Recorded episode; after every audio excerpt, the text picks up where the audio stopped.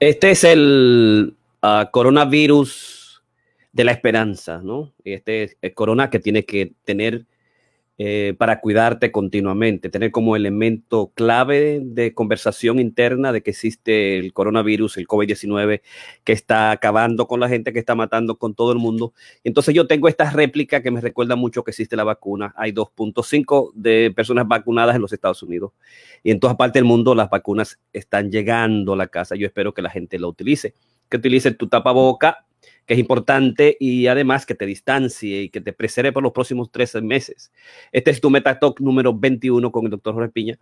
La cancelación de culturólogos dominicanos, ¿por qué cancelaron a Gillo Robles? Yo, yo no entiendo, ¿no? Es una eh, reflexión que quiero hacer con todos ustedes corta sobre la dimensión de lo que significa que la política es una profesión imposible, ¿no? Y eso lo estableció Freud muy temprano, ¿no? Es una posición que se vive cuestionando eh, fundamentalmente y totalmente. Es, es, el oficio más importante porque de acuerdo al filósofo eh, surcoreano, del momento, que es eh, Byung-Chul Ham, expresa la belleza, o sea, la, la posibilidad de salir de, la, de lo que es la sociedad del cansancio, de la hiperactividad, del rendimiento continuo, que nos convierte, digamos, en sujetos depresivos en soledad y en rendimiento continuo sin parar, la, es la posibilidad, digamos, de, de la cultura, lo, lo, que nos salva la cultura.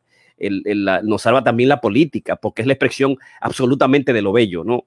Entonces, los culturólogos tienen la responsabilidad de la expresión continua de los bellos permanentemente, porque de alguna manera la preservan, preservan la cultura, preservan la belleza, la promueven continuamente y al mismo tiempo la crean. ¿no? O yo, yo creo en el principio clave que dice que los culturólogos crean y anteceden a la política. Se funda la cultura, la política se funda a través de lo que es la cultura, en el hacer cultural, ¿no?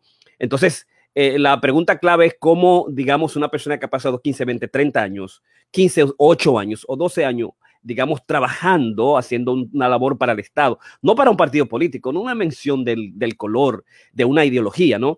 Por eso yo pienso en el libro de, de los 12 reglas para, las 12 reglas para vivir que trae el, el doctor eh, Peterson, y en esta regla él incluye una nueva, ¿no? Y ya yo lo, tengo, lo precompré, y que dice el, el abandono de la ideología cómo de alguna manera uno tiene que abandonar la ideología, establecer el elemento fundamental del ser humano, de lo trascendente del ser humano, del trascendente del trabajador, del culturólogo, del artista, del poeta. Es decir, como gente de la categoría de Cantagoberto Tejada, que se quedó porque, bueno, es eh, la edad, el tiempo, la investigación, pero lo mismo pasa con Gillo, Gillo Robles, o pasa con Pedro Antonio Valdés, o Ragnel en, en, el área del sur, Benjamín García aquí en los Estados Unidos, o como yo tengo ahí la memoria de un ex, ex empleado público que es doctor Miguel Aníbal Perdomo, que comienza con este texto en, Diario Libre.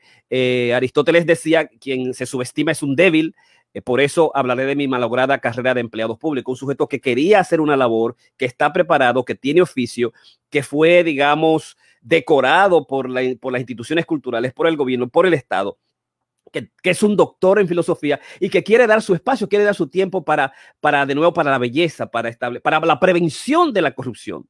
Porque en una tesis clave que nosotros hemos trabajado en Masterclass, el sujeto infeliz se corrompe y se corrompe y crea las las hiedras mitológicas que consumen a la cultura en sentido general y que consumen a la sociedad y que le quita a los oficinistas, a los trabajadores, a los culturólogos la posibilidad, digamos, de la capacidad de continuar trabajando. Entonces, eh, el hecho de que 100 empleados públicos en el área cultura se, se desparramen todo lo quiten, y Nicáfaro, que digamos, eh, Felipe García aquí, Pedro Antonio Valdera, Pedro Antonio Valdés allá, eh, que lo quiten de posiciones fundamentales clave donde han traído la verdad, la cultura, la belleza, la posibilidad de reparar el sufrimiento, curar al ser humano y de repente que se le quite, me parece que es una situación difícil eh, de, la, de la dimensión de la política y de la ideología y al mismo tiempo una especie de contradicción instante, porque alguien me dijo, bueno, también vamos a suponer que tú seas ministro o que tú seas el comisionado de cultura, tú vas a dejar a, a Benjamín García, tú vas a dejar a Felipe Rodríguez, tú vas a dejar al profesor Perdomo, eh, tú vas a dejar, digamos, al grupo que estuvo 12 años, eh, 8 años, 12 años, ya comiéndose del manjar de la política. Eh, hay que darle espacio a otros amigos, a otros colegas, a otros miembros del partido. O sea, me parece un asunto absurdo y nosotros tenemos que preservar de alguna manera, de alguna manera la, inamovilidad de los puestos políticos, buscar la manera de cómo preservar la gente que ha invertido y que ha hecho una maestría. Es una maestría en términos de la, de la dimensión de la cultura. O sea, eh, si tú te fijas, Gillo Robles trayendo, trayendo performance a Juan Bosch, a, trayendo a Juan Pablo Duarte, trayéndole a las comunidades, a los niños, a la cultura, pero no por ocho, no de nueve a cinco, sino 24 horas, lunes a viernes, porque esa es la condición más extraordinaria, más grande que tienen los culturólogos. Los culturólogos nos vendemos todo, nos metemos todo permanentemente, ¿no? Por eso los políticos nos, les encanta tanto usar a los, eh, a los culturólogos, a los artistas, a los poetas, a los gestores culturales, porque no hay tiempo. No de la gente que se oculta por temporada y aparece si los números están buenos para el político, si le conviene, ¿no?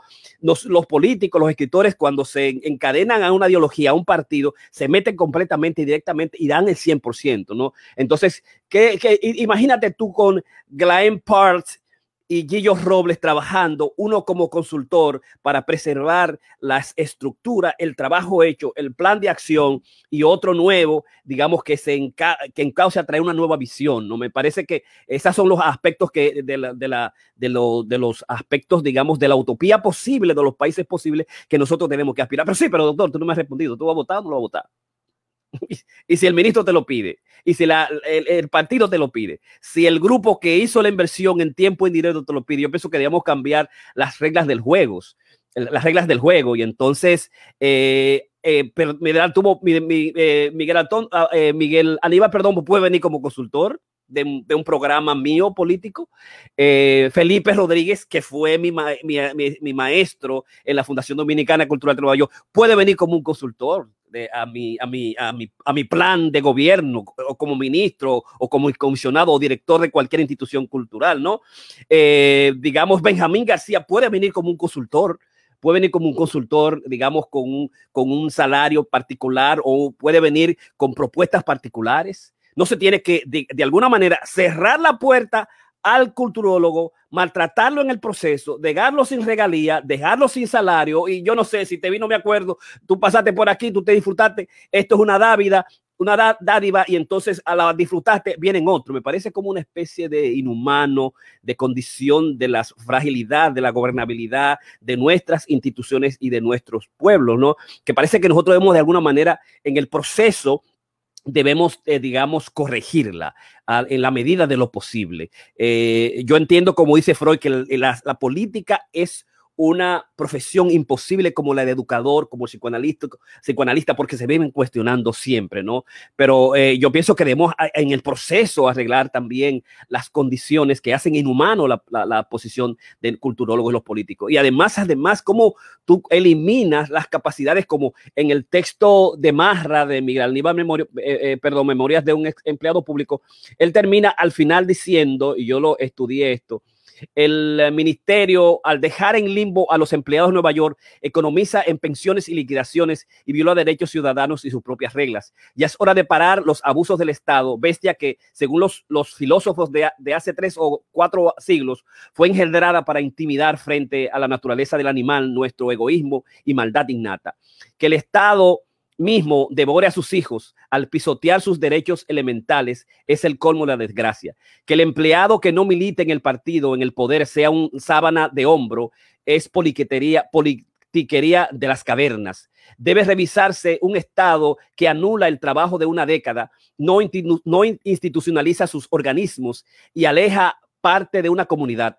A recordar, ha de recordar que el poder que da el dinero y una institución no es el único existe también la autoridad que emana de los libros, que ilumina la conciencia y los caminos de la dignidad, produce testigos incómodos que no se resignan a que los exilien del Estado Nacional sus falsos dueños, ni que los pisoteen. O sea, yo pienso que es una verdad extraordinaria lo que dice el profesor Aníbal Perdomo, ¿no? Y a veces yo, eh, digamos, cuando supe que cancelaron a, a mi amigo Gillo Robles y se sintió incómodo y hasta lloró y mandó un discurso completo abierto para todos nosotros. Y ahora, coño, ¿qué yo voy a hacer? ¿Con cómo yo voy a pagar eh, mi, mi, mi, mi, oficina, mi estudio, que lo tengo nuevo y qué bueno que lo inauguró, creo que ayer el 30. Así que felicidades a Gillo, me está escuchando a la gente por ahí. Eh, y yo siempre simplemente digo, a veces eh, Gillo no sabe que lo que uno ve como una maldición generalmente una bendición. Tú, yo, nosotros los culturólogos, somos los que creamos la cultura, antecede a la política. Nosotros la creamos y la antecedemos los culturólogos de verdad reales, porque nuestro trabajo siempre va a continuar ahí constantemente, permanentemente, ¿no? Entonces es como una bendición, es una bendición porque eh, Balaguer siempre lo vio como una bendición. Oh, está bien, yo gano, trato de hacer todo lo posible, pero además me voy a dar mi espacio para recrearme, para contemplar, para comenzar a crear, a crear los libros, la pintura, la reflexión de nuevo, a volver a situar las dimensiones filosóficas del Estado, volver a ser libre dentro de mi filosofía, de, mi accionar, de mi arte, de mi cultura. Entonces, a veces yo, lo que uno ve como de alguna manera una maldición eh, en el camino es una, realmente una bendición para los artistas volver a restablecer nosotros nuestra alma, nuestra dimensión de cultura. Así que esto es el Metatalk número 21, la cancelación de culturólogos dominicanos. ¿Por qué cancelaron a Gio Robles? Yo no entiendo. Buenas noches. Bye bye.